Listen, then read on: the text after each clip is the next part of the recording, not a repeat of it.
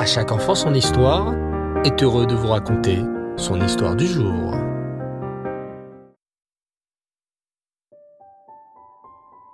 Bonsoir les enfants, Erev Tov, j'espère que vous allez bien.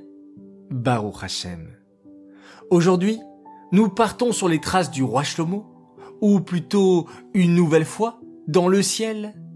Nous allons poursuivre l'histoire du roi Shlomo à travers les nuages. Dans les airs Dans le ciel Eh oui, tu te souviens que le roi Shlomo, lui, a déjà voyagé dans le ciel. Il avait fait coudre un merveilleux tapis volant sur lequel il pouvait voyager à travers le monde. Imagine un peu que tu puisses voyager et visiter le monde simplement en volant sur un tapis. Ce serait merveilleux, non? On verrait des pays comme l'Afrique, les États-Unis, le Brésil. Et le roi Shlomo aimait voyager sur ce tapis car ça lui permettait de voir toutes sortes de merveilles de la nature qu'Hachem a créées. Mais un jour, il arriva une mésaventure au roi Shlomo. Une aventure qui lui donna une très grande leçon. Écoutez bien.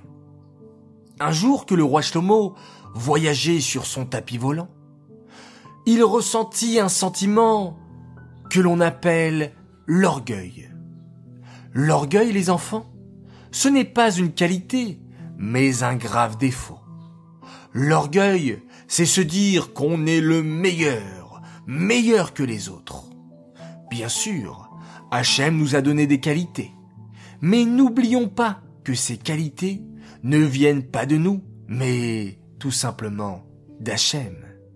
Si je sais bien jouer, dessiner, écrire ou chanter, je dois remercier Hachem pour ses qualités et m'en servir pour aider les autres. Et ce jour-là, le roi Shlomo ressentit de l'orgueil. Assis sur son tapis volant, il pensait Je suis vraiment le meilleur. Je suis sûr qu'il n'y a aucun homme dans ce monde qui soit aussi riche et aussi puissant que moi. À peine avait-il eu cette pensée que le roi Shlomo se sentit soudain en train de tomber. Catastrophe Le vent avait cessé de souffler. Le tapis était en train de tomber. Tomber, tomber. Bientôt le tapis allait s'écraser au sol et le vent ne soufflait plus du tout. Effrayé, le roi Shlomo, qui, comme tu le sais, savait parler aux animaux et même aux montagnes, à la mer ou au vent. Il s'écria alors. Vent, vent, que fais-tu? Pourquoi as-tu arrêté ton souffle? Mon tapis est en train de tomber, je vais m'écraser au sol. Le vent répondit d'une voix désolée. Votre Majesté, je ne peux rien faire. C'est Hachem qui m'a ordonné d'arrêter de souffler. Mais laissez-moi vous donner un conseil. Demandez pardon à Hachem. Faites échouva. Et sûrement, Hachem me redonnera l'ordre ensuite de souffler. Le roi Shlomo comprit alors qu'Hachem n'était pas content de la pensée qu'il avait eue. Oh, pardon Hachem, s'exclama le roi Shlomo. J'ai été orgueilleux en pensant que j'étais le meilleur sur la terre. En réalité, c'est toi, Hachem, qui m'as tout donné. Et c'est toi, le plus puissant. Toutes les qualités que j'ai viennent uniquement de toi. Hachem vit la belle teshuva du roi Shlomo et ordonna au vent de se remettre à souffler. Baruch Hachem, le roi Shlomo était sain et sauf sur son tapis volant. Mais surtout, il avait compris la grande importance d'être toujours modeste, d'être humble, de savoir que toutes nos qualités viennent d'Hachem. Voilà les enfants, encore un bel épisode du roi Shlomo qui se termine et nous avons appris nous aussi une grande leçon, celle de l'humilité. Soyons toujours modestes et humbles et sachons toujours remercier dans nos pensées, dans nos téphilotes, que toutes nos belles qualités ne viennent que d'Hachem. Cette histoire est dédicacée les Ilou Nishmat Bluria Bat David. J'aimerais souhaiter ce soir six grands Mazaltov. Un immense Mazaltov déjà, de la part d'une petite sœur, qui dit ainsi Coucou Gabriel, c'est moi, ta petite sœur Esther. Je te souhaite un joyeux anniversaire. Je vais essayer pour cette année de moins faire de bruit quand tu veux dormir. Et sache que tu es le meilleur de tous les grands frères. Un gros bisou à toi. Voilà, c'est déjà un premier message de Mazaltov exceptionnel. Mon deuxième Mazaltov pour souhaiter à une belle princesse qui fête ses 9 ans.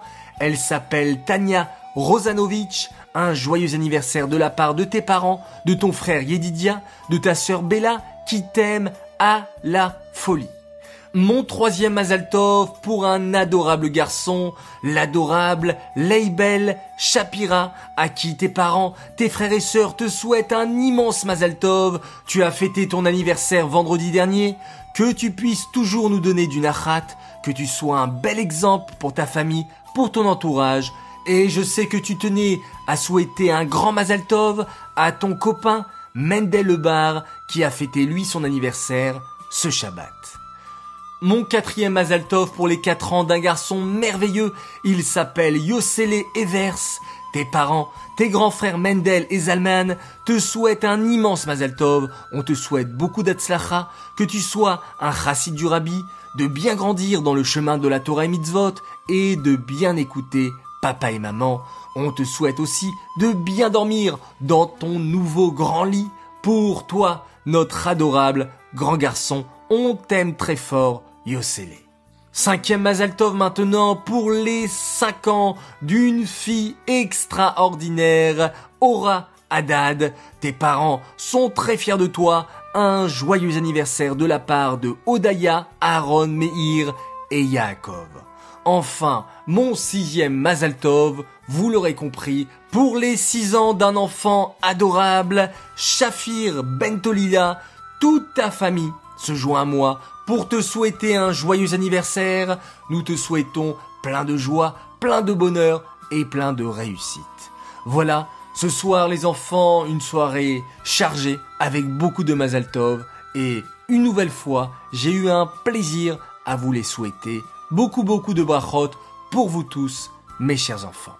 Je vous dis à demain matin, Bezrat Hashem, pour une autre halacha du Bet Amikdash. Je vous dis Laila Tov également, passez une bonne nuit, faites de beaux rêves et pourquoi pas un joli rêve sur un tapis volant. Ah, ça serait extraordinaire, n'est-ce pas? Alors, je vous laisse à vos rêves et bien sûr, on se quitte en faisant un merveilleux schéma Israël.